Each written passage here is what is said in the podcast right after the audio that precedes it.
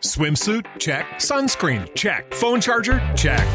Don't forget to pack the 5 Hour Energy. It fits great in a pocket or carry on, and the alert feeling will help you arrive ready for anything. Now get 20% off when you use code 5HE Travel at 5hourenergy.com. Expires April 30th. One time use only, not valid with other discounts. Remember, visit 5hourenergy.com and use code 5HE Travel to save 20%. As humans, we're naturally driven by the search for better. But when it comes to hiring, the best way to search for a candidate isn't to search at all. Don't search, match with Indeed. When I was looking to hire someone, it was so slow and overwhelming. I wish I had used Indeed. If you need to hire, you need Indeed. Indeed is your matching and hiring platform with over 350 million global monthly visitors, according to Indeed data, and a matching engine that helps you find quality candidates fast. Ditch the busy work. Use Indeed for scheduling, screening, and messaging so you can connect with candidates faster. And Indeed doesn't just help you hire faster. 93% of employers agree Indeed delivers the highest quality matches compared to other job sites, according to a recent Indeed survey. And listeners of this show will get a $75 sponsored job credit to get your jobs more visibility at Indeed.com slash podcast. That's Indeed.com slash podcast. Terms and conditions apply. A Relíquia de Essa de Queiroz.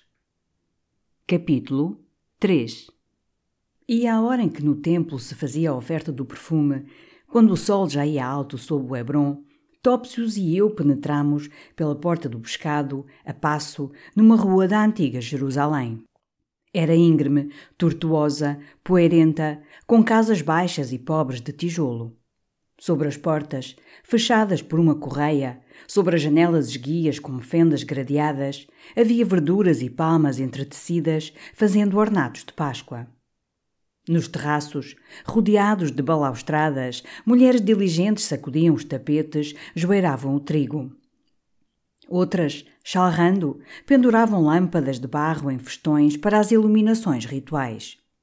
Ao nosso lado ia marchando fatigado um arpista egípcio, com uma pluma escarlate presa na peruca frisada, um pano branco envolvendo-lhe a cinta fina, os braços pesados de braceletes e a harpa às costas, recurva como uma foice e lavrada em flores de lótus. Topsius perguntou-lhe se ele vinha de Alexandria. E ainda se cantavam, nas tabernas do Eunotos, as cantigas da Batalha de Ácio? O homem, logo mostrando num riso triste os dentes longos, pousou a harpa e ia ferir os bordões.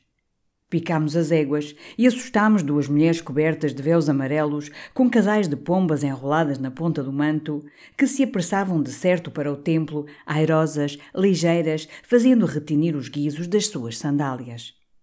Aqui e além um lume caseiro ardia no meio da rua, com trempes, caçarolas, de onde saía um cheiro acre de alho. Crianças de ventre enorme que rolavam nuas pela poeira, roendo vorazmente cascas de abóbora crua, ficavam pasmadas para nós, com grandes olhos ramelosos onde fervilhavam moscas. Diante de uma forja, um bando hirsuto de pastores de Moab esperavam, enquanto dentro, martelando num limbo de chispas, os ferreiros lhes batiam ferros novos para as lanças. Um negro, com um pente em forma de sol tocando-lhe a carapinha, apregoava, num grito lúgubre, bolos de centeio de feitios obscenos. Calados, atravessámos uma praça, clara e lajeada, que andava em obras. Ao fundo, uma casa de banhos, moderna, uma terma romana, estendia com ar de luxo e de ociosidade a longa arcada do seu pórtico de granito. No pátio interior, por entre os plátanos que o refrescavam, cujos ramos suspendiam velários de linho alvo, corriam os escravos nus, reluzentos de suor, levando vasos de essências e braçadas de flores. Das aberturas gradeadas, ao rés das lajes, saía um bafo mole de estufa que cheirava a rosa e sob uma das colunas vestibulares, onde uma lápide de onix indicava a entrada das mulheres, estava de pé, imóvel, ofertando-se aos votos como um ídolo, uma criatura maravilhosa.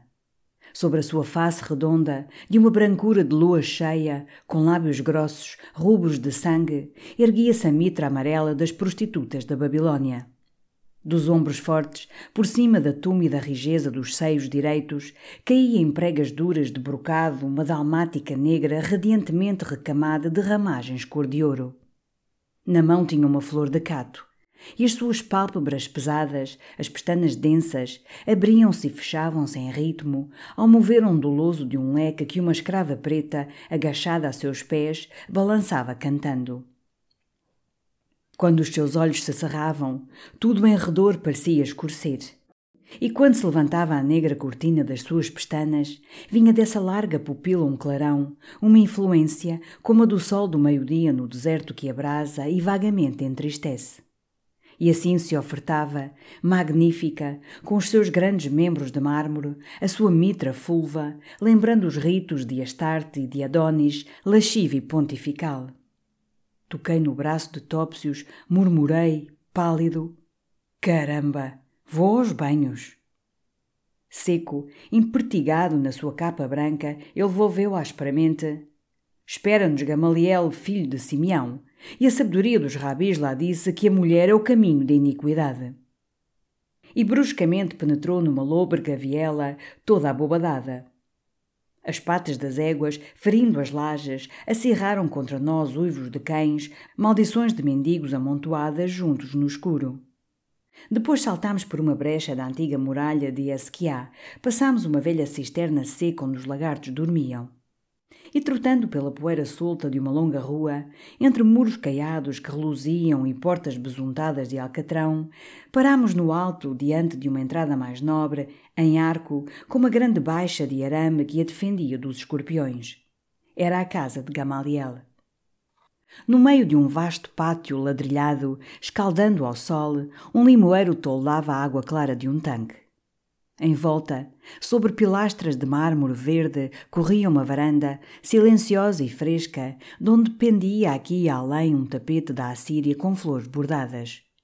Um puro azul brilhava no alto, e ao canto, sob um alpendre, um negro, atrelado por cordas como uma alimária a uma barra de pau, calçado de ferraduras, vincado de cicatrizes, ia fazendo gemer e girar, lentamente, a grande mó de pedra do moinho doméstico. No escuro de uma porta apareceu um homem obeso, sem barba, quase tão amarelo como a túnica laça que o envolvia todo. Tinha na mão uma vara de marfim e mal podia erguer as pálpebras moles. Teu amo? gritou-lhe Topsius, desmontando. Entra, disse o homem numa voz fugidia e fina como silvo de cobra. Por uma escadaria rica de granito negro chegámos a um patamar onde pousavam dois candelabros espigados como os arbustos de que reproduziam em bronze o tronco sem folhas. E entre eles estava de pé, diante de nós, Gamaliel, filho de Simeão. Era muito alto, muito magro. E a barba solta, lustrosa, perfumada, enchia-lhe o peito, onde brilhava um sinete de coral pendurado de uma fita escarlate. O seu turbante branco, entremeado de fios de pérolas, descobria uma tira de pergaminho colada sobre a testa e cheia de textos sagrados. Sob aquela alvura, os seus olhos encovados tinham um fulgor frio e duro. Uma longa túnica azul cobria-o até às sandálias, orlada de compridas franjas que arrastavam. E cozidas às mangas, enroladas nos pulsos, tinha ainda outras tiras de pergaminho, onde negrejavam outras escritas rituais. Topsius saudou à moda do Egito, deixando cair lentamente a mão à joalheira da sua calça de lustrina. Gamaliel alargou os braços e murmurou, como salmodiando: Entrai, sede bem-vindos, comei e regozijai-vos. E atrás de Gamaliel, pisando um chão sonoro de mosaico, penetramos numa sala onde se achavam três homens. Um, que se afastou da janela para nos acolher, era magnificamente belo, com longos cabelos castanhos, pendendo em anéis doces em torno de um pescoço forte, macio e branco como um mármore coríntio. Na faixa negra que lhe apertava a túnica brilhava, com pedrarias, o punho de ouro de uma espada curta. O outro, calvo, gordo, com uma face de balofa sem sobrancelhas e tão lívida que parecia coberta de farinha, ficara encruzado, embrulhado no seu manto cor de vinho, sobre um divã feito de correias, tendo uma almofada de púrpura debaixo de cada braço. E o seu gesto de acolhida foi mais distraído e desdenhoso do que a esmola que se atira ao estrangeiro. Mas Topsius quase se prostrara, a beijar os seus sapatos redondos de cor amarelo, atados por fios de ouro, porque aquele era o venerando Osanias da família pontifical de Beotos, ainda do sangue real de Aristobolos. O outro homem não o saudamos, nem ele também nos viu.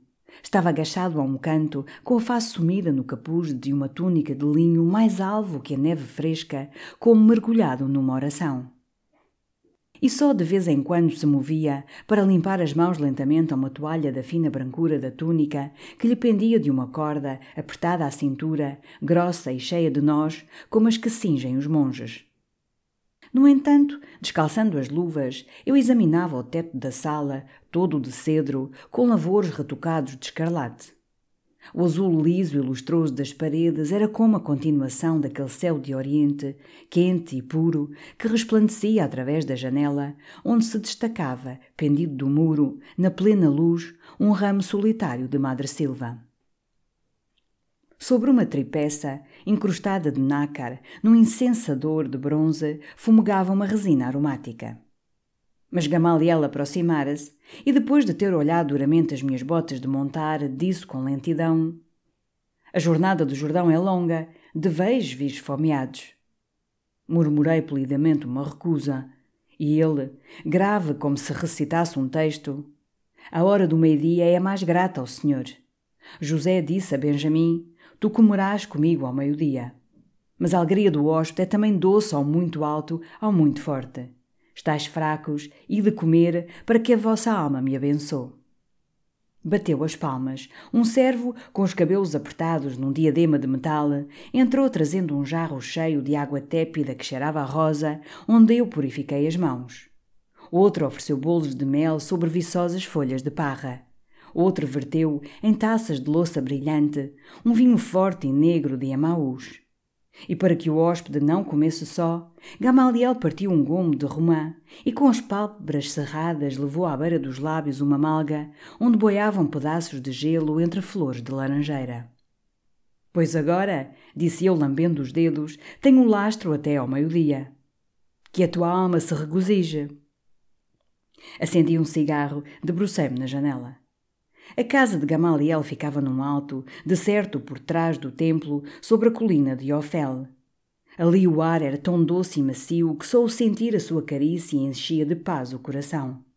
Por baixo corria a muralha nova erguida por Herodes, o Grande. E para além floriam jardins e pomares, dando sombra ao vale da fonte. E subindo até à colina, em que branquejava, calada e fresca, a aldeia de Siloé.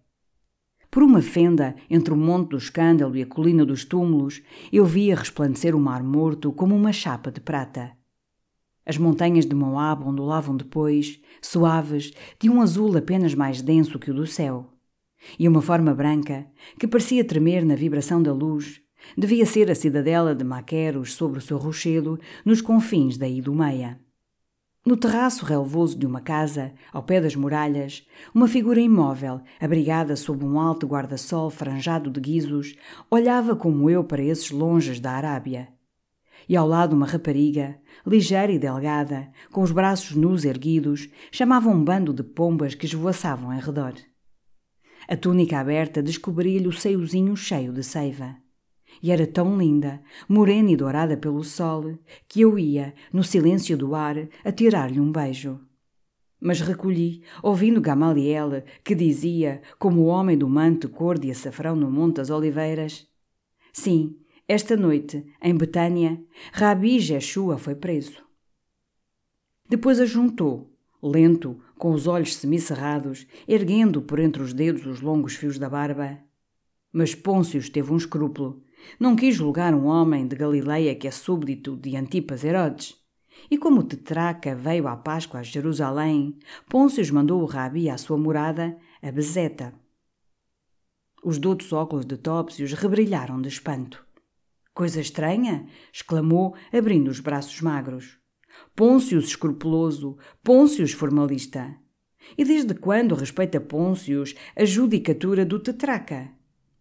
Quantos pobres galileus não fez ele matar sem licença do tetraca, quando foi da revolta do aqueduto, quando espadas romanas, por ordem de Pôncios, misturaram nos pátios do templo o sangue dos homens de Neftali ao sangue dos bois do sacrifício? Gamaliel murmurou sombriamente: O romano é cruel, mas escravo da legalidade.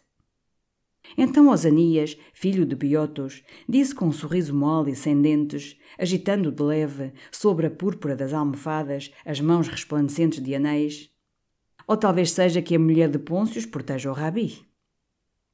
Gamaliel, surdamente, amaldiçoou o impudor da romana. E como os óculos de Topsius interrogavam o venerando Osanias, ele admirou-se que o dote ignorasse coisas tão conversadas no templo, até pelos pastores que vêm daí do meio a vender os cordeiros da ofrenda. Sempre que o rabi pregava nos pórticos de Salomão, do lado da porta Susa, Cláudia vinha vê-lo do alto do terraço da Torre Antônia, só, envolta num véu negro. Menahem, que guardava no mês de Tebeth a escadaria dos gentios, vira a mulher de Pôncios acenar com o véu ao rabi. E talvez Cláudia, saciada de capreia, de todos os cocheiros do circo, de todos os estriões de Suburra e dos brinquedos de Atalanta que fizera perder a voz ao cantor Ácios, quisesse provar, vindo à Síria, a que sabiam os beijos de um profeta da Galileia. O homem vestido de linho alvo ergueu bruscamente a face, sacudindo o capuz de sobre os cabelos revoltos. O seu largo olhar azul fulgurou por toda a sala, num relâmpago, e apagou-se logo, sob a humildade grave das pestanas que se baixaram. Depois murmurou, lento e severo: Osanias, o rabi é casto. O velho riu pesadamente. Casto, o rabi. E então essa Galileia de Magdala, que vivera no bairro de Bezeta e nas festas do Perurim, se misturava com as prostitutas gregas às portas do teatro de Herodes. E Joana, a mulher de Cosna, um dos cozinheiros de Antipas. E outra de Efraim, Susana, que uma noite, a um gesto do rabi, a um aceno do seu desejo, deixara o tiar, deixara os filhos e, com o pecúlio doméstico escondido na ponta do manto, o seguira até Cesareia. Oh, Zanias! gritou, batendo palmas folgazãs, o homem formoso que tinha uma espada com pedrarias. Oh, filho de Beotos, como tu conheces, uma a uma, as incontinências de um rabi galileu, filho das ervas do chão e mais miserável que elas. Nem que se tratasse de Elios Lama, nosso legado imperial, que o senhor cubra de males. Os olhos de Osanias, miudinhos como duas contas de vidro negro, reluziram de agudeza e malícia. Oh, Manassés! É para que vós outros, os patriotas, os puros herdeiros de Judas de Galaunitida, não nos acuseis sempre, a nós, saduceus, de saber só o que se passa no átrio dos sacerdotes e nos eirados da casa de Anã. Uma tosse rouca reteve um espaço, sufocando, sob a ponta do manto em que vivamente se embuçara. Depois, mais quebrado, com laivos roxos na face farinhenta, que em verdade foi justamente na casa de Anã que ouvimos isto a Menahem, passeando todos debaixo da vinha. E mesmo nos contou ele que esse rabi de Galileia chegava, no seu impudor, a tocar fêmeas pagãs e outras mais impuras que o porco. Um levita viu, na estrada de Siquém, erguer-se afogueado, detrás da borda de um poço, como uma mulher de Samaria. O homem coberto de alvo linho ergueu-se de um salto, todo direito e trêmulo. E no grito que lhe escapou havia o horror de quem surpreende a profanação de um altar. Mas Gamaliel, com uma seca autoridade, cravou nele os olhos duros. Oh, Gade, aos trinta anos o rabi não é casado. Qual é o seu trabalho? Onde está o campo que lavra? Alguém jamais conheceu a sua vinha? Vagabundeia pelos caminhos e vive de que lhe ofertam essas mulheres dissolutas. E que outra coisa fazem esses moços sem barba de Cibáris e de Lesbos, que passeiam todo o dia na via judiciária, e que vós outros, essênios, abominais de tal sorte, que correis a lavar as vestes numa cisterna se um deles roça por vós? Tu ouviste Osanias, filho de Beotos. Só Jeová é grande. E em verdade te digo que quando Rabi Jeshoa, desprezando a lei, dá à mulher adúltera um perdão que tanto cativa os simples, cede à frouxidão da sua moral e não à abundância da sua misericórdia. Com a face abrasada e atirando os braços ao ar, Gado bradou: Mas o Rabi faz milagres. E foi o famoso Manassés, com sereno desdém, que respondeu ao Essénio: Sossega, Gade, outros têm feito milagres. Simão de Samaria fez milagres, fê-los Apolónios e fê-los Gabienos. E que são os prodígios do teu Galileu comparados aos das filhas do grão sacerdote Ánios e aos do sábio Rabi Shekinah? E Osanias escarnecia a simpleza de Gade. Em verdade, que aprendeis vós outros, essênios, no vosso oásis de Engadi. Milagres. Milagres até os pagãos os fazem. Vai a Alexandria, ao porto de Onotos, para a direita, onde estão as fábricas de papiros, e vês lá magos fazendo milagres por um dracma, que é o preço de um dia de trabalho. Se o milagre prova a divindade, então é divino o peixe ou anas que tem barbatanas de nácar e prega nas margens do Eufrates em noites de lua cheia. Gad sorria com altivez e doçura. A sua indignação expirara sob a imensidão do seu desdém. Deu um passo vagaroso, depois outro, e considerando apiedadamente aqueles homens enfatuados, endurecidos e cheios de irrisão. Vós dizeis, vós dizeis, vão à maneira de moscardos que zumbem. Vós dizeis, e vós não o ouvistes. Em Galileia, que é bem fértil, bem verde, quando ele falava era como se corresse uma fonte de leite em terra de fome escura. Até a luz pareciam bem maiores. As águas, no lago de Tiberíade, amansavam para o escutar. E aos olhos das crianças que o rodeavam subia a gravidade de uma fé já madura. Ele falava, e como pombas que desdobram as asas e voam da porta de um santuário, nós víamos desprender-se dos seus lábios, irem voar por sobre as nações do mundo toda a sorte de coisas nobres e santas, a caridade, a fraternidade, a justiça, a misericórdia e as formas novas, belas, divinamente belas do amor. A sua face resplandecia, elevada para os céus, como seguindo o voo dessas novas divinas mas já do lado, Gamaliel, doutor da lei, o rebatia com uma dura autoridade. Que há de original e de individual em todas essas ideias, homem? Pensas que o Rabi as tirou da abundância do seu coração? Está cheia delas a nossa doutrina. Queres ouvir falar de amor, de caridade, de igualdade? Lê o livro de Jesus, filho de Sidrá. Tudo isso o pregou Hilel, tudo isso o disse Shemaia. Coisas tão justas se encontram nos livros pagãos que são, ao pé dos nossos, como o lodo ao pé da água pura de Siloé. Vós mesmos, os essênios, tendes preceitos melhores. Os rabis da Babilônia, de Alexandria, ensinaram sempre leis puras de justiça e de igualdade. E ensinou-as o teu amigo Iocanã, a quem chamais o Batista, que lá acabou tão miseravelmente num ergástulo de maqueros. Iocanã, exclamou Gade, estremecendo, como rudemente acordado da suavidade de um sonho. Os seus olhos brilhantes umedeceram.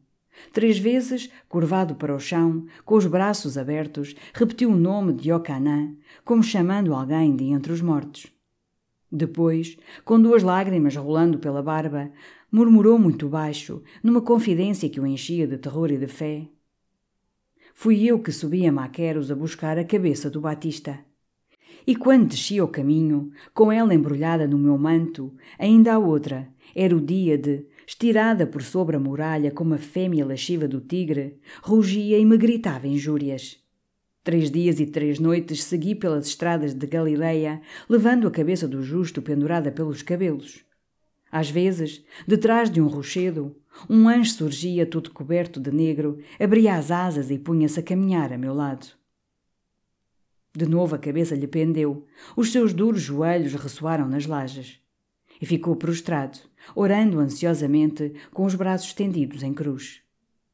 Então Gamaliel adiantou-se para o sábio Topsius e, mais direito que uma coluna do templo, com os cotovelos colados à cinta, as mãos magras espalmadas para fora, nós temos uma lei, a nossa lei é clara.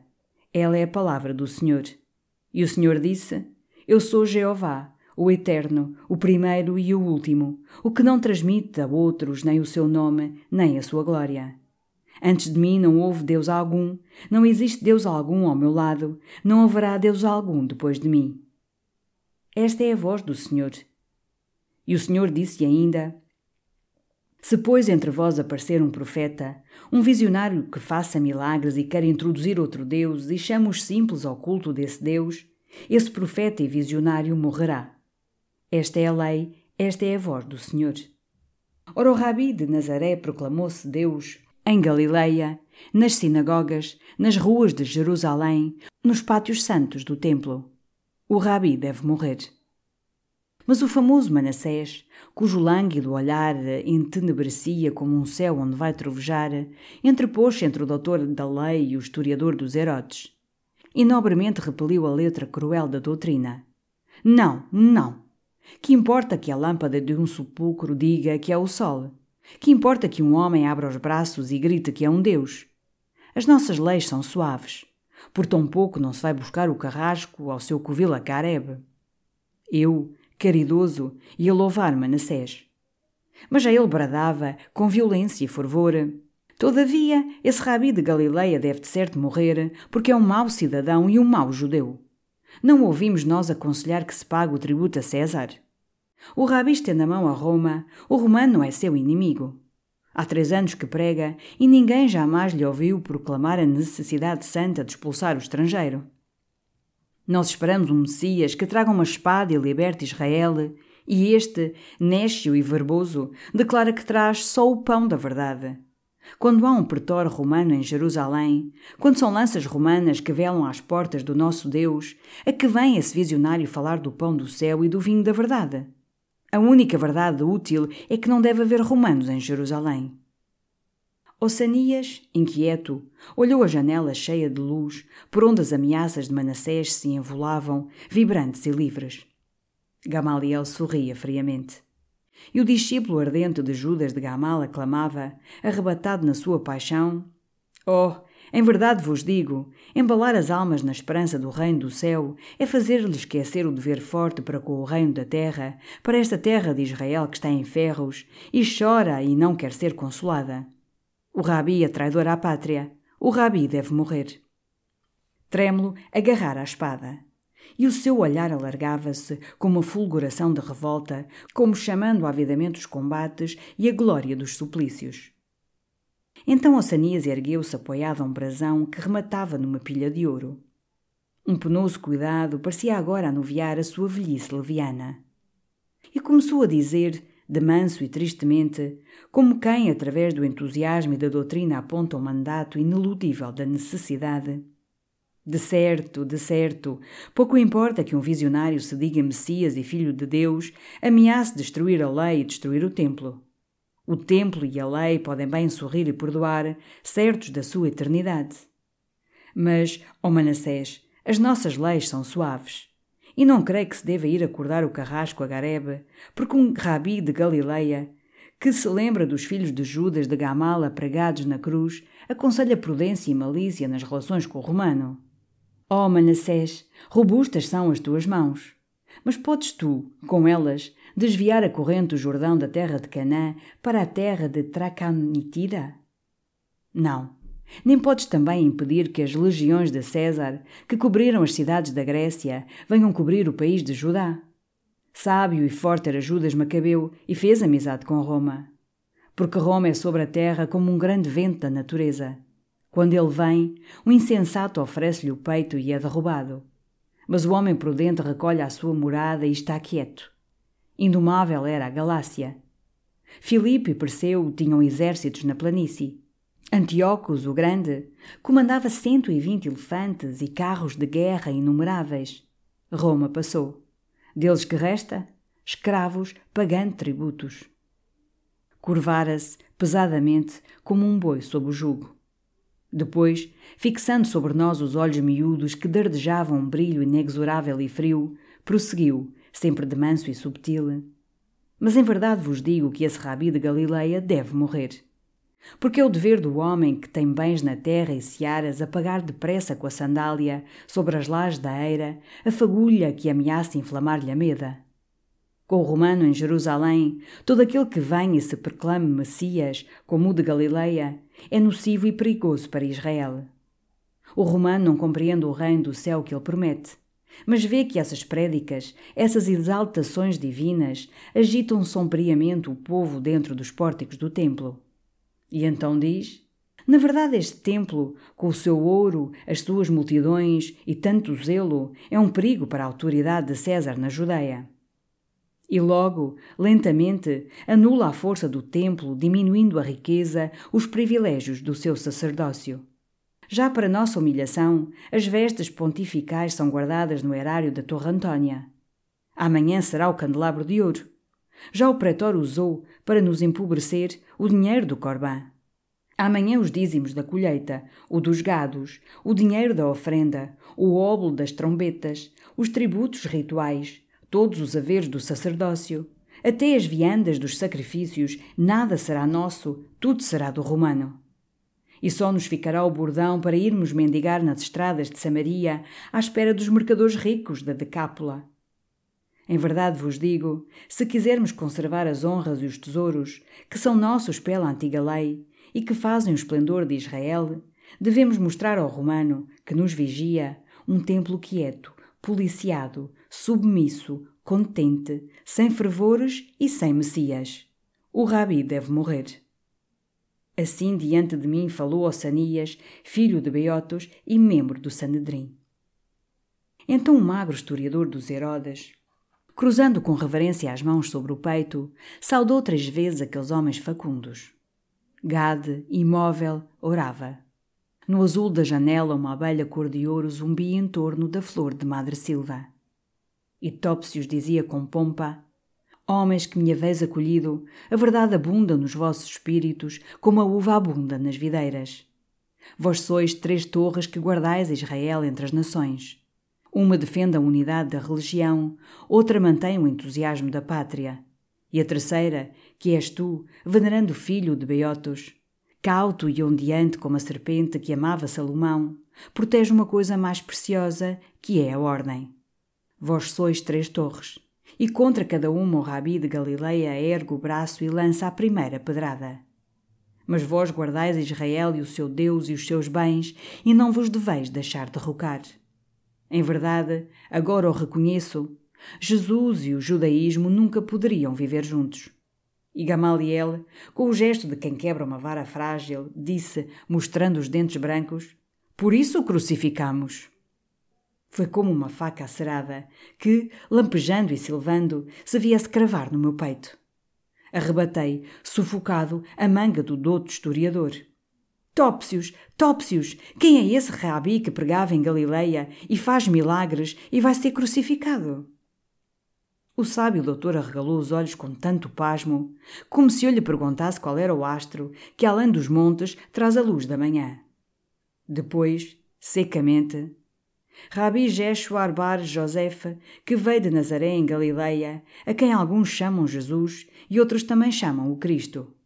O nosso! Gritei, vacilando como um homem atordoado.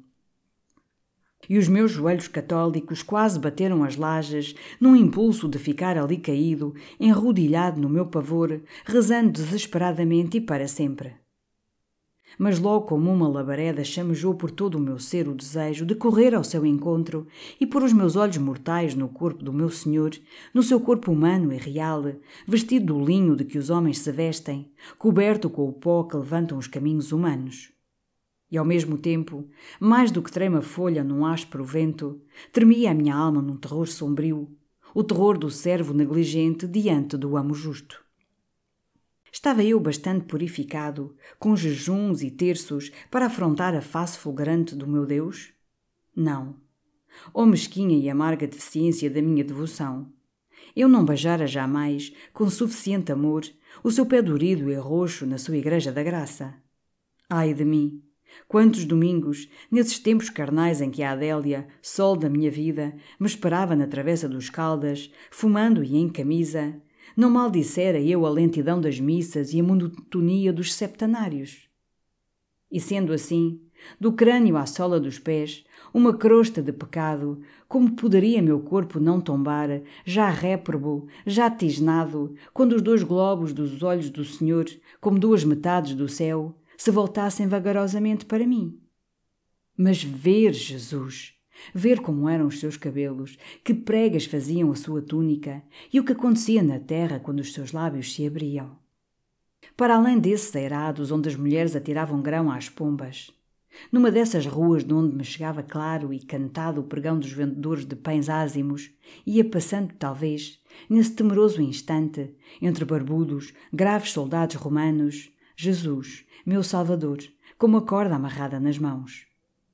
A lenta aragem que balançava na janela o ramo de Madre Silva e lhe avivava o aroma, acabava talvez de roçar a fronte do meu Deus, já ensanguentada de espinhos.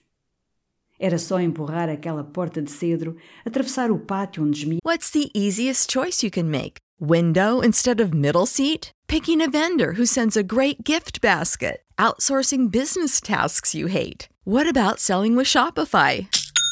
Whether you're selling a little or a lot, Shopify helps you do your thing, however you cha-ching. Shopify is the global commerce platform that helps you sell at every stage of your business. From the launch your online shop stage to the first real life store stage, all the way to the did we just hit a million orders stage. Shopify's there to help you grow. Whether you're selling scented soap or offering outdoor outfits, Shopify helps you sell. Wherever and whatever you're selling, Shopify's got you covered. Sign up for a $1 per month trial period at shopify.com slash try. Go to shopify.com slash try now to grow your business, no matter what stage you're in. Shopify.com slash try.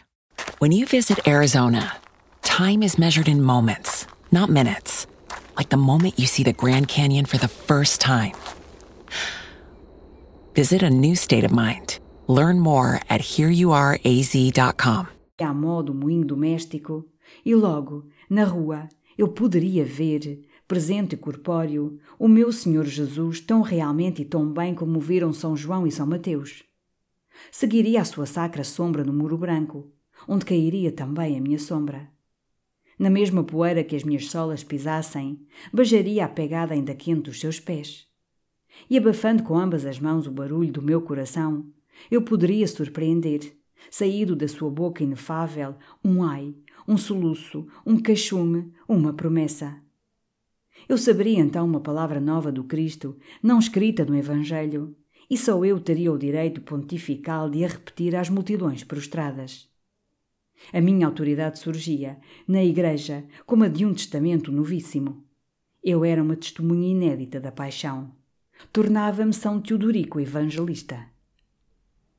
Então, com uma desesperada ansiedade que espantou aqueles orientais de maneiras mesuradas, eu gritei: Onde o posso ver? Onde está Jesus de Nazaré, meu senhor?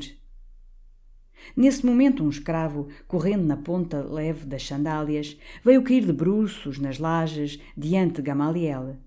Beijava-lhe as franjas da túnica, as suas costelas magras arquejavam. Por fim murmurou, exausto: Amo, o rabi está no pretório. Gad emergiu da sua oração com um salto de fera, apertou em torno dos rins a corda de nós e correu arrebatadamente, com o capuz solto, espalhando em redor o sulco louro dos seus cabelos revoltos. Topsius traçara a sua capa branca, com essas pregas de toga latina que lhe davam a solenidade de um mármore.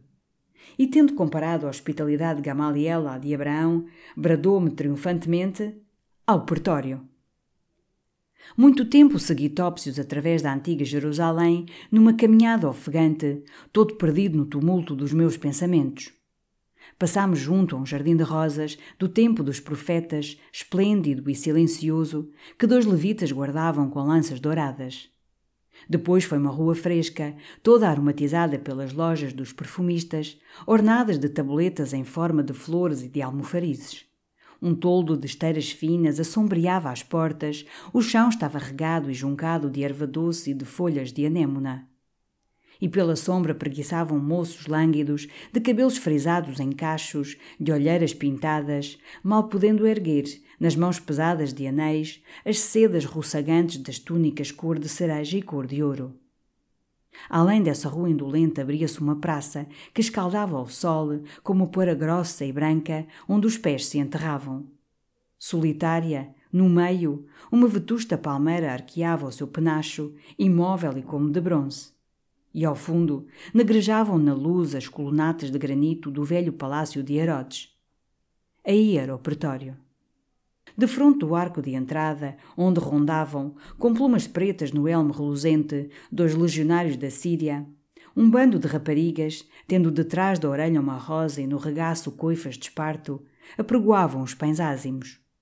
Sob um enorme guarda-sol de penas, cravado no chão, Homens de mitra de feltro, com tábuas sobre os joelhos e balanças, trocavam a moeda romana. E os vendedores de água, com os seus odres felpudos, lançavam um grito trêmulo. Entramos, e logo um terror me envolveu. Era um claro pátio, aberto sob o azul, lajeado de mármore, tendo de cada lado uma arcada, elevada em terraço, com parapeito, fresca e sonora como um claustro de mosteiro. Da arcaria ao fundo, encimada pela frontaria austera do palácio, estendia-se um velário de um estofo escarlate franjado de ouro, fazendo uma sombra quadrada e dura. Dois mastros de pau de sicomoro sustentavam-no, rematados por uma flor de lótus.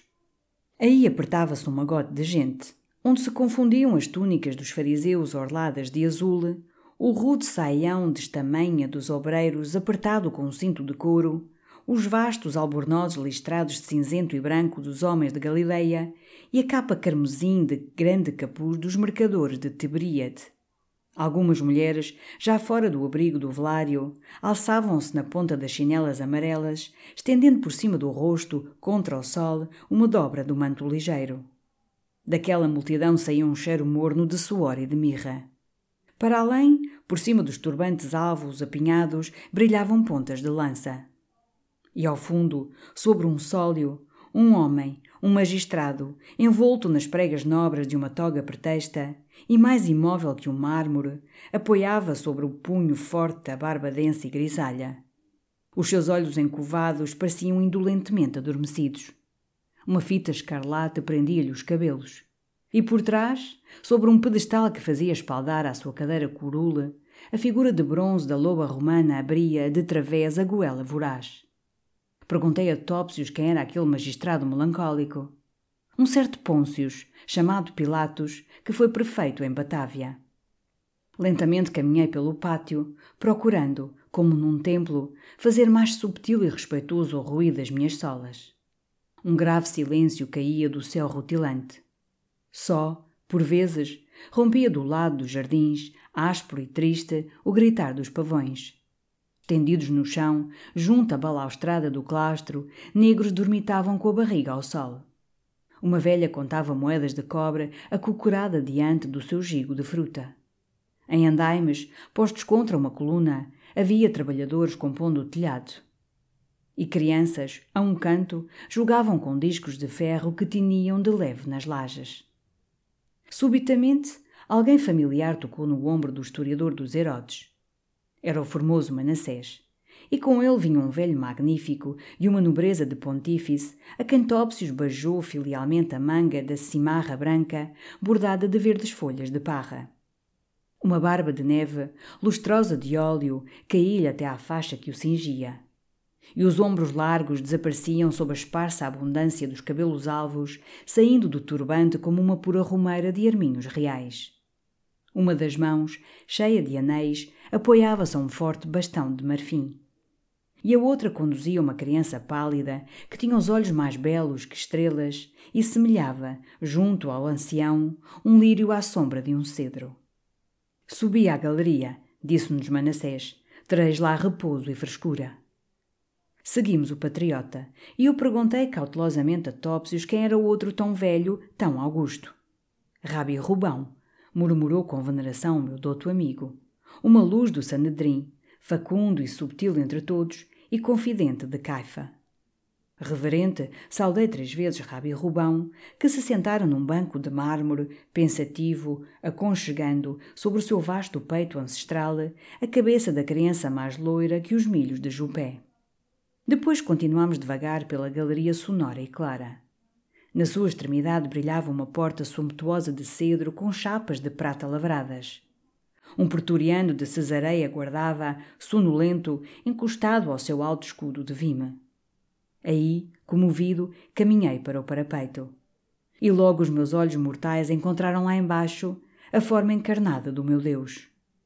Mas, oh rara surpresa da alma variável, não senti êxtase nem terror. Era como se de repente me tivessem fugido da memória longos, laboriosos séculos da história da religião. Nem pensei que aquele homem seco e moreno fosse o remidor da humanidade. Achei-me inexplicavelmente anterior nos tempos. Eu já não era Teodorico Raposo, cristão e bacharel. A minha individualidade como que a perdera, à maneira de um manto que escorrega, nessa carreira ansiosa desde a casa de Gamaliel. Toda a antiguidade das coisas ambientes me penetrara, me refizeram um ser. Eu era também um antigo. Era Teodoricos, um lusitano, que viera numa galera das praias ressoantes do promontório Magno e viajava, sendo Tibérios imperador em terras tributárias de Roma. E aquele homem não era Jesus, nem Cristo, nem Messias, mas apenas um moço de Galileia que, cheio de um grande sonho, desta sua verde aldeia para transfigurar todo o mundo e renovar todo um céu, e encontra uma esquina um netanim do templo que o amarra e o traz ao pretor, numa manhã de audiência, entre um ladrão que roubara na estrada de Siquém e outro que atirara facadas numa rixa em Emate. Num espaço ladrilhado de mosaico, em face do sólio onde se erguia o assento curul do pretor, sob a loba romana, Jesus estava de pé, com as mãos cruzadas e frouxamente ligadas por uma corda que rojava no chão. Um largo albornoz de lã grossa, em riscas pardas, orlado de franjas azuis, cobria-o até aos pés, calçados de sandálias já gastas pelos caminhos do deserto e atadas com correias. Não lhe ensanguentava a cabeça essa coroa inumana de espinhos de que o lera nos Evangelhos. Tinha um turbante branco, feito de uma longa faixa de linho enrolada, cujas pontas lhe pendiam de cada lado sobre os ombros. Um cordel amarrava-lhe por baixo da barba encaracolada e aguda.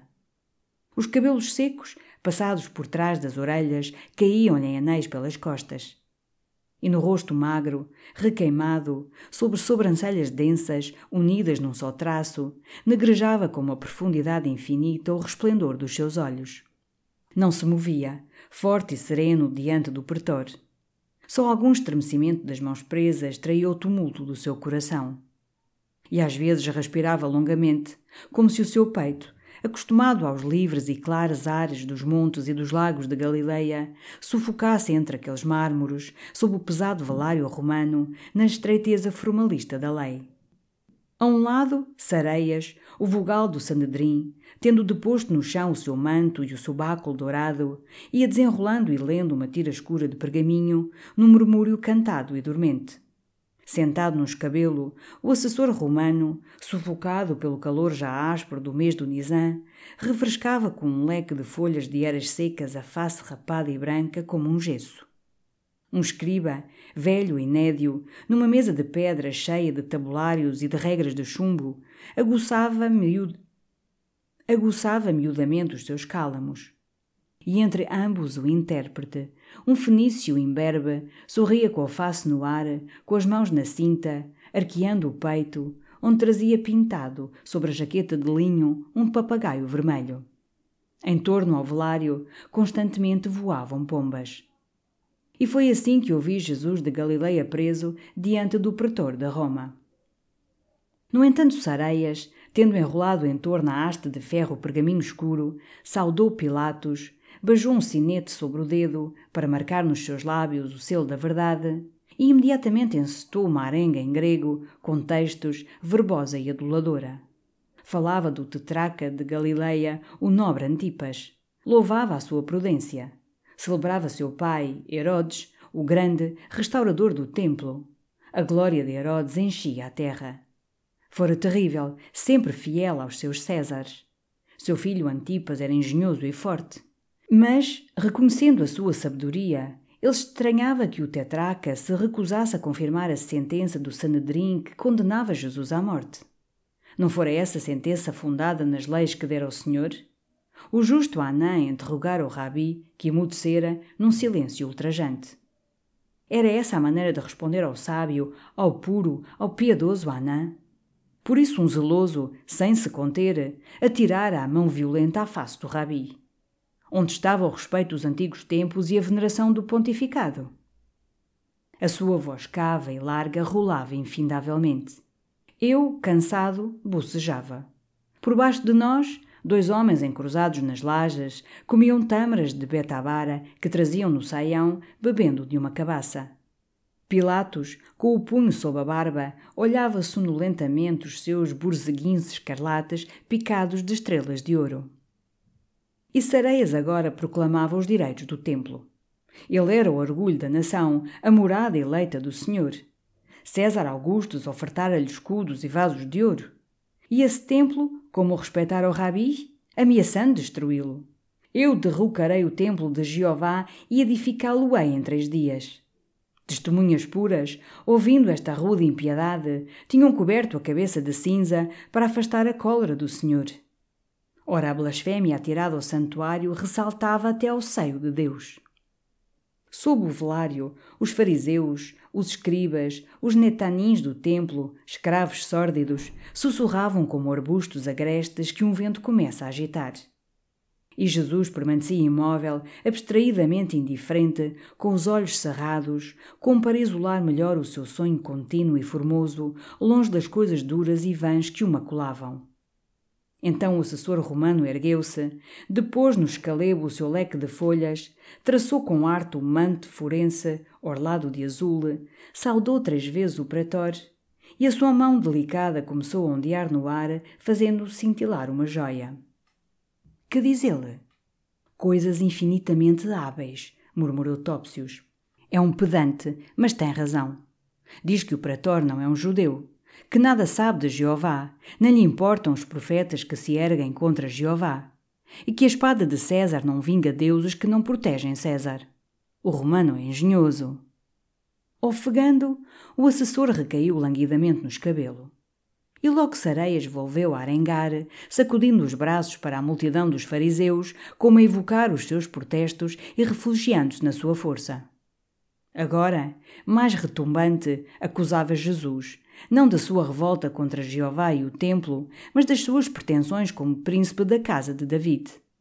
Toda a gente em Jerusalém o tinha visto, havia quatro dias, entrar pela porta de ouro, num falso triunfo, entre palmas verdes, cercado de uma multidão de galileus que gritavam: Hossana ao filho de David, Hossana ao rei de Israel. Ele é o filho de David, que vem para nos tornar melhores, gritou ao longe a voz de Gade, cheia de persuasão e de amor. Mas de repente Sareias colou ao corpo as mangas franjadas, mudo e mais teso que um conto de lança. O escriba romano, de pé, com os punhos fincados na mesa, vergava o cachaço reverente e nédio. O assessor sorria, atento. Era o pretor que ia interrogar o rabi. E eu, tremendo, vi um legionário empurrar Jesus, que ergueu a face. Debruçado de leve para o rabi, com as mãos abertas que pareciam soltar, deixar cair todo o interesse por esse pleito ritual de sectários arguciosos, Pôncio murmurou, enfastiado e incerto: És tu então o rei dos judeus? Os da tua nação trazem-te aqui. Que fizeste tu? Onde é o teu reino? O intérprete, enfatuado, perfilado junto ao sólio de mármore, repetiu muito alto estas coisas na antiga língua hebraica dos livros santos. E, como o rabi permanecia silencioso, gritou-as na fala caldaica que se usa em Galileia. Então Jesus deu um passo. Eu ouvi a sua voz. Era clara, segura, dominadora e serena.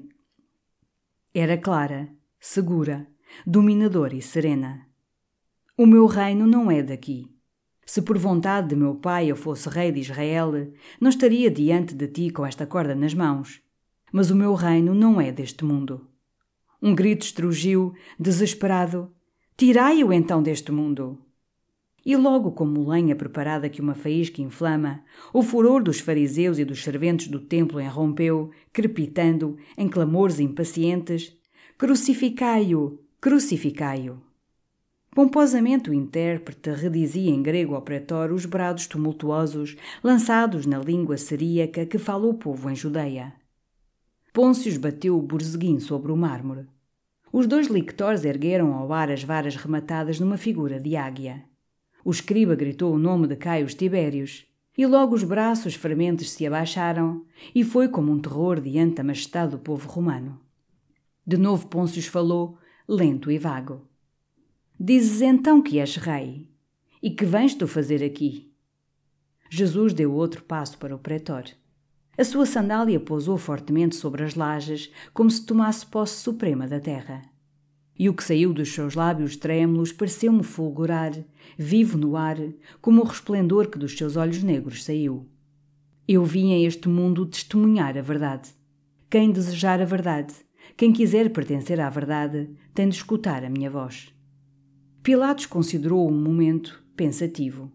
Depois, encolhendo os ombros: Mas, homem, o que é a verdade? Jesus de Nazaré emudeceu. E no pretório espalhou-se um silêncio, como se todos os corações tivessem parado, cheios subitamente de incerteza. Então, apanhando devagar a sua vasta toga, Pilatos desceu os quatro degraus de bronze e, precedido dos lictores, seguido do assessor, penetrou no palácio, por entre o rumor de armas dos legionários que o saudavam, batendo o ferro das lanças sobre o bronze dos escudos. Imediatamente elevou-se por todo o pátio um áspero e ardente sussurro, como de abelhas irritadas. Sareias perorava, brandindo o báculo, entre os fariseus que apertavam as mãos num terror. Outros, afastados, cochichavam sombriamente. Um grande velho, com um manto negro que esvoaçava, corria numa ansa ao pretório, por entre os que dormiam ao sol, por entre os vendedores de pães ázimos, gritando: Israel está perdido. E ouvi levitas fanáticos arrancarem as borlas das túnicas como numa calamidade pública. Gad surgiu diante de nós, erguendo os braços triunfantes. O pretor é justo e liberta o rabi e, com a face cheia de brilho, revelava-nos a doçura da sua esperança. O rabi, apenas solto, deixaria Jerusalém, onde as pedras eram menos duras que os corações.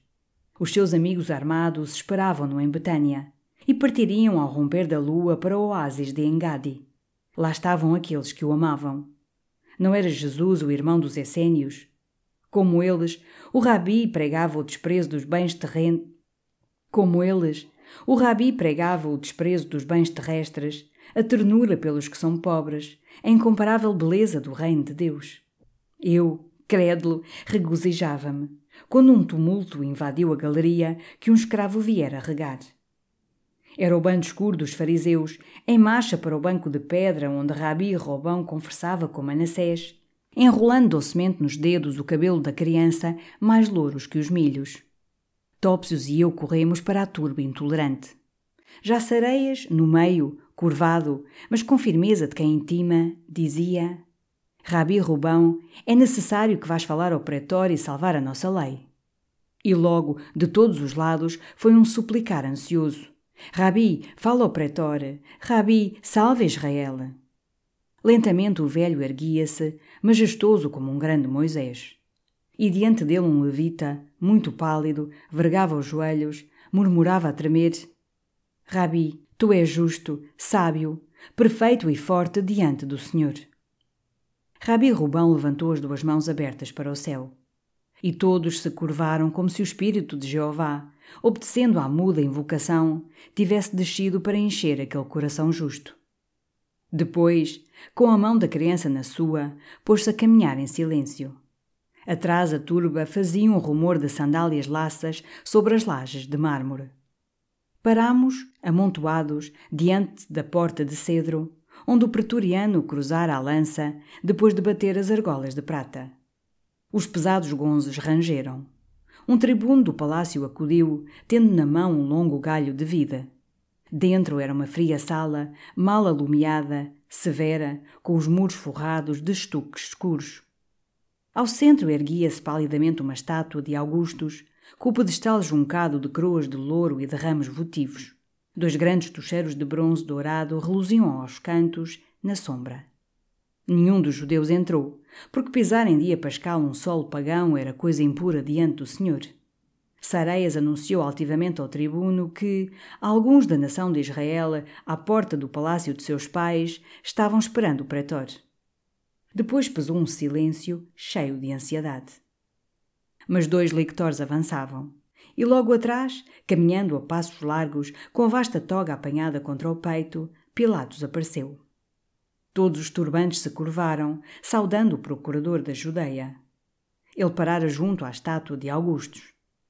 E, como repetindo o gesto nobre da figura de mármore, estendeu a mão, que segurava um pergaminho enrolado, e disse: Que a paz seja convosco e com as vossas palavras. Falai. Sareias, vogal do Sanedrim, adiantando-se, declarou que os seus corações vinham em verdade cheios de paz.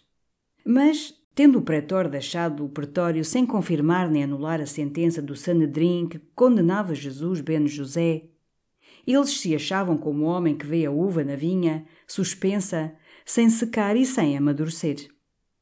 Pôncio pareceu-me penetrado de equidade e clemência. Eu interroguei o vosso preso, disse ele, e não lhe achei culpa que deva punir o procurador da Judeia, Antipas Herodes, que é prudente e forte, que pratica a vossa lei e ora no vosso templo. Interrogou-o também e nenhuma culpa nele encontrou. Esse homem diz apenas coisas incoerentes como os que falam em sonhos. Mas as suas mãos estão puras de sangue. Nem ouvi que ele escalasse o muro do seu vizinho. César não é um amo inexorável. Esse homem é apenas um visionário. Então, com um sombrio murmúrio, todos recuaram, deixando o rabi Robão só no limiar da sala romana. Um brilho de joia tremia na ponta da sua tiara. As suas cães, caindo sobre os vastos ombros, coroavam-no de majestade como a neve faz aos montes. As franjas azuis do seu manto solto rojavam nas lajes em redor. Devagar, sereno, como se explicasse a lei aos seus discípulos, ergueu a mão e disse: Oficial de César, Pôncios, muito justo e muito sábio. O homem que tu chamas visionário, há anos que ofende todas as nossas leis e blasfema o nosso Deus. Mas quando o prendemos nós, quando o trouxemos nós? Somente quando o vimos entrar em triunfo pela porta de ouro, aclamado como rei da Judeia. Porque a Judeia não tem outro rei senão Tibérios e apenas um sedioso se proclama em revolta contra César, apressamo-nos a castigá-lo. Assim fazemos nós, que não temos mandado de César nem cobramos do seu erário. E tu, oficial de César, não queres que seja castigado o rebelde a teu amo? A face larga de Pôncios, que uma sonolência amolecia, relampejou, raiada vivamente de sangue aquela tortuosidade de judeus que, execrando a Roma, apregoavam agora um zelo ruidoso por César para poderem, em nome da sua autoridade, saciar um ódio sacerdotal, revoltou a retidão do romano. E a audaciosa admoestação foi intolerável ao seu orgulho. Desabridamente exclamou, com um gesto que os sacudia: Se sai! Os procuradores de César não vêm aprender a uma colónia bárbara da Ásia os seus deveres para com César. Manassés, que ao meu lado, já impaciente, puxava a barba, afastou-se com indignação. Eu tremi. Mas o soberbo rabi prosseguiu, mais indiferente à ira de Pôncios do que ao balar de um anho que arrastasse as aras. Que faria o procurador de César, em Alexandria, se um visionário descesse de Bubaste, proclamando-se rei do Egito? O que tu não queres fazer nesta terra bárbara da Ásia? Teu amo dá-te a guardar uma vinha e tu deixas que entrem nela que a vindimem? Para que estás então na Judeia? Para que está a sexta legião na Torre Antônia? Mas o nosso espírito é claro e a nossa voz é clara e alta bastante, Pôncios, para que César a ouça. Pôncios deu um passo lento para a porta. E com os olhos faiscantes cravados naqueles judeus que astutamente o iam enlaçando na trama subtil dos seus rancores religiosos, eu não receio as vossas intrigas, murmurou surdamente. Elias Lama é meu amigo e César conhece-me bem. Tu vês o que não está nos nossos corações, disse Rabi Rubão, calmo como se conversasse à sombra do seu verguel. Mas nós vemos bem o que está no teu, Pôncios. Que te importa a ti a vida ou a morte de um vagabundo de Galileia? Se tu não queres, como dizes, vingar deuses cuja divindade não respeitas, como podes querer salvar um profeta cujas profecias não crês? A tua malícia é outra, Romano. Tu queres a destruição de Judá. Um estremecimento de cólera, de paixão devota, passou entre os fariseus. Alguns palpavam o seio da túnica, como procurando uma arma. E Rabi Rubão continuava, denunciando o pretor, com serenidade e lentidão. Tu queres deixar impune o homem que pregou a insurreição, declarando-se rei numa província de César, para tentar, pela impunidade, outras ambições mais fortes e levar outro Judas de Gamala a atacar as guarnições de Samaria. Assim preparas um pretexto para abater sobre nós a espada imperial e inteiramente apagar a vida nacional da Judeia. Tu queres uma revolta para afogares em sangue e apresentar-te depois a César como soldado vitorioso, administrador sábio, digno de um proconsulado ou de um governo na Itália. É isso que chamais a fé romana? Eu não estive em Roma, mas sei que a isso se chama lá a fé púnica. Não nos suponhas, porém, tão simples como um pastor de Idumeia. Nós estamos em paz com César e cumprimos o nosso dever condenando o homem que se revoltou contra César. Tu não queres cumprir o teu, confirmando essa condenação? Bem, mandaremos emissários a Roma, levando a nossa sentença e a tua recusa, e, tendo salvaguardado perante César a nossa responsabilidade, mostraremos a César como procede na Judeia aquele que representa a lei do império. E agora, pretor, podes voltar ao pretório. E lembra-te dos escudos votivos, gritou Sareias. Talvez novamente vejas a quem César dá razão. Pôncio baixara a face, perturbado.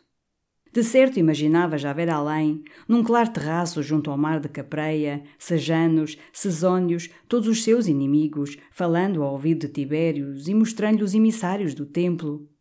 César, desconfiado e sempre inquieto, suspeitaria logo um pacto dele com esse rei dos judeus para sublevarem uma rica província imperial. E assim a sua justiça e o orgulho em a manter podiam custar-lhe o proconsulado da Judeia. Orgulho e justiça foram então, na sua alma frouxa, como ondas um momento altas que uma sobre outra se abatem, se desfazem.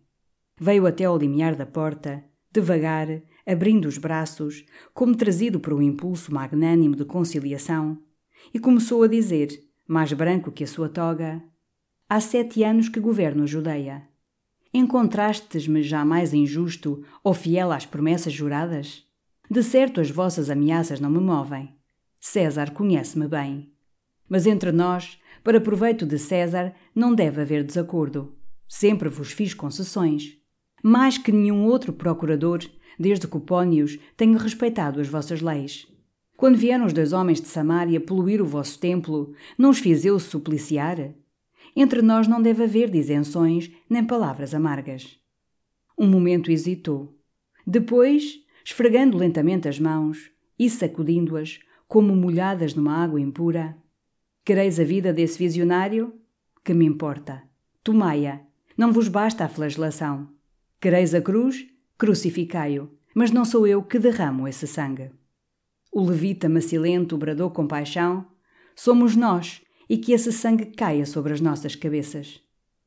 E alguns estremeceram, crentes de que todas as palavras têm um poder sobrenatural e tornam vivas as coisas pensadas. Pôncio deixara a sala. O decurião, saudando, cerrou a porta de cedro. Então Rabi Rubão voltou-se, sereno, resplandecente como um justo, e adiantando-se por entre os fariseus, que se baixavam a bajar-lhe as franjas da túnica, murmurava com uma grave doçura Antes sofra um só homem do que sofra um povo inteiro. Limpando as bagas de suor de que emoção me alagara a testa, caí, trêmulo, sobre um banco. E, através da minha lassidão, confusamente distinguia no pretório dois legionários, de cinturão desapertado, bebendo numa grande malga de ferro que um negro ia enchendo com o odre suspenso aos ombros. Adiante, uma mulher bela e forte, sentada ao sol, com os filhos pendurados dos dois peitos nus. Mais longe, um pegureiro envolto em peles, rindo e mostrando o braço manchado de sangue. Depois cerrei os olhos. Um momento pensei na vela que deixara na tenda, ardendo junto ao meu catre, fumarenta e vermelha. Por fim roçou-me um sono ligeiro.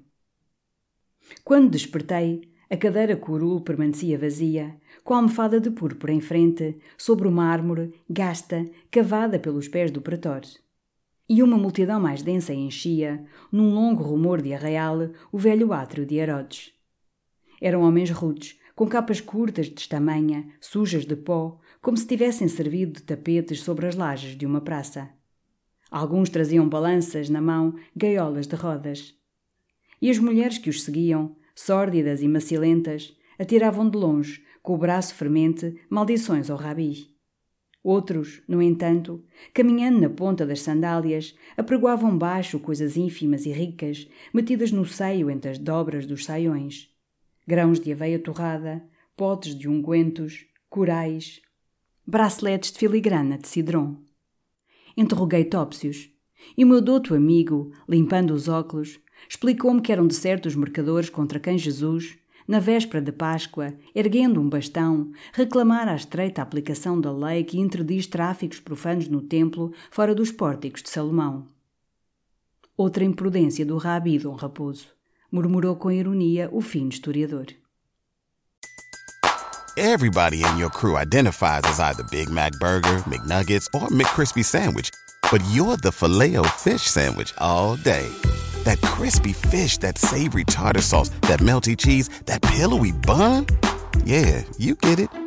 Every time. And if you love the filet of fish, right now you can catch two of the classics you love for just $6. Limited time only. Price and participation may vary. Cannot be combined with any other offer. Single item at regular price. Ba da ba ba ba. When you visit Arizona, time is measured in moments, not minutes like the moment your work stress disappears as you kayak through the canyons, or the moment you discover the life changing effects of prickly pear chocolate. But nothing beats the moment you see the Grand Canyon for the very first time. Visit a new state of mind. Learn more at hereyouareaz.com.